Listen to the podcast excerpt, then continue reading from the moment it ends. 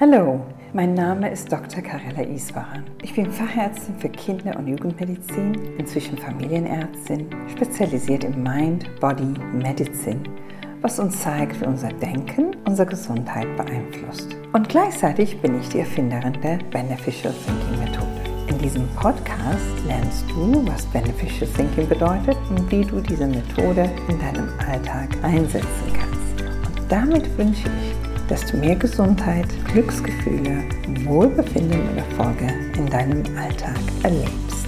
Beneficial Thinking, dein Podcast für ein entspannteres Leben. Heute geht es um die Frage, wie schaffe ich es, mich selbst zu akzeptieren, genau wie ich bin. Ich würde sagen, der Mensch soll sich selbst mögen und sich selbst akzeptieren und sich selbst gut finden. Es fängt mit dem Aussehen an. Der eine ist groß, der andere ist klein, der andere hat graue Haare, der andere hat rote Haare. Ich weiß gar nicht, wie diese mit dem Aussehen erstmal das gut finden, was man hat. Ich finde das so faszinierend, dass du so bist, wie du bist. Du hast so viel überstanden, überlebt und du bist jetzt da. Du bist ein Mensch. Und ein Mensch ist ein übergeordneter Lebewesen in dieser Welt und jetzt du willst einfach mal weiterleben und das gut machen und klarkommen. Also du musst gar nicht die Fehler und die gute Sachen die kennenlernen, sondern du musst einfach dich gut finden, wie du bist. Und dann fängst du an, über die Dinge nachzudenken, die dir nicht gut tun, weil du einfach dieses schlechte Gefühl entwickelst. Und da musst du dann überlegen, was tut mir gut? Wie komme ich vorwärts? Was will ich? Und dieses Planen und dieses jeden Tag was Gutes für sich tun, wird automatisch das, was nicht gut ist, verdrängen und automatisch aus mir was Besseres machen. Ich werde stärker, ich werde mich noch mehr mögen, ich werde freier. Und diese Freiheit ist, glaube ich, das, was wir alle wollen. Gibt es hierzu bestimmte Fragen, die ich mir stellen kann, die mir dabei helfen, mich selbst mehr zu mögen? Ich glaube, man soll an sich nicht so sehr rumhacken und nicht so sehr fragen. Ich bin und ich werde eher darüber nachdenken, wie fühle ich mich? Wie gesund bin ich? habe ich da meine Ziele, die ich gerne habe. Und das andere, an sich selbst Fragen zu stellen, das kommt mit dem Alltag. Ich sehe einfach letztendlich, was ist heute passiert? Ich bin da und dahin gegangen, das und das ist passiert. Es hängt davon ab, was der Alltag mit sich bringt.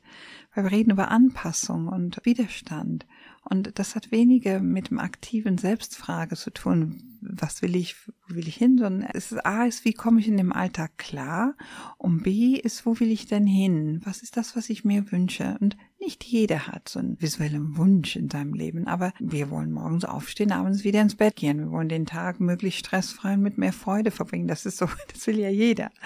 Und dann, äh, wenn das aber nicht stattfindet, kann ich mich dann fragen, was kann ich tun, damit es stattfindet? Und das, was eigentlich wichtig ist, ist gar nicht so sehr nach hinten und nach vorne viel zu gucken, sondern auch diese sogenannte Wort Achtsamkeit bedeutet auch einfach mal das zu tun, was gerade jetzt ist, ohne mich zu beladen mit Ideen für die Zukunft oder Fragen, sondern einfach mal, ich bin jetzt hier, ich gehe zum Kiosk, ich kaufe mir das oder so, ich sitze hier und, und mache meinen Job. Also diese einzelnen Minuten auch mehr wahrzunehmen, darin wirklich aufzugehen.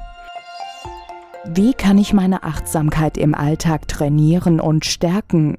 Achtsamkeit ist eigentlich ein Akt des Wahrnehmungs. Nicht mehr, nicht weniger.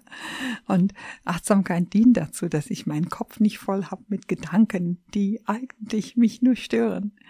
Zweifelhafte Gedanken, Gedanken, was die Zukunft oder die Vergangenheit betrifft. Achtsamkeit sagt nichts anderes. Weißt du was? Du bist jetzt gerade da und machst du gerade dies und jenes.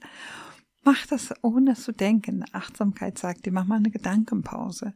Acht einfach, weil das, was mich stresst, ist gar nicht was ist, sondern sind es in der Regel die Sorgen und die Gedanken und diese Zweifel, ob alles richtig ist oder falsch ist und die Angst und mit Achtsamkeit wollen wir wirklich achtsam sein auf dem, was gerade ist und uns ein Gehirnpause wünschen, dass man nicht in diesem Chaos im Kopf landet. Ne?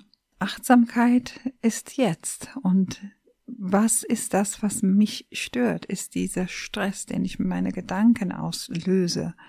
Und der Stress kommt durch diese ängstliche Gedanken, wo ich sitze und mir Sorgen machen zum Beispiel.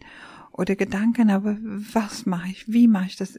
Stress ist das Resultat des falschen Denkens. Und wenn ich achtsam bin, habe ich gar keine Zeit zu denken, sondern ich tue das, was ich tue gerade.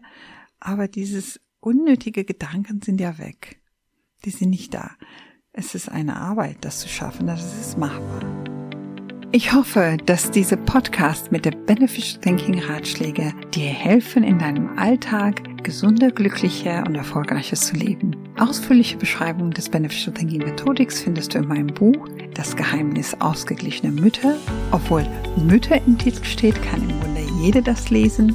Ein wenig über meine Vergangenheit, meine Kindheit erfährst du in meinem ersten Buch Das Geheimnis gesunder Kinder und ich freue mich, wenn du Fragen hast oder Ideen brauchst, kannst du mich über diese beneficialthinking.com Webseite erreichen.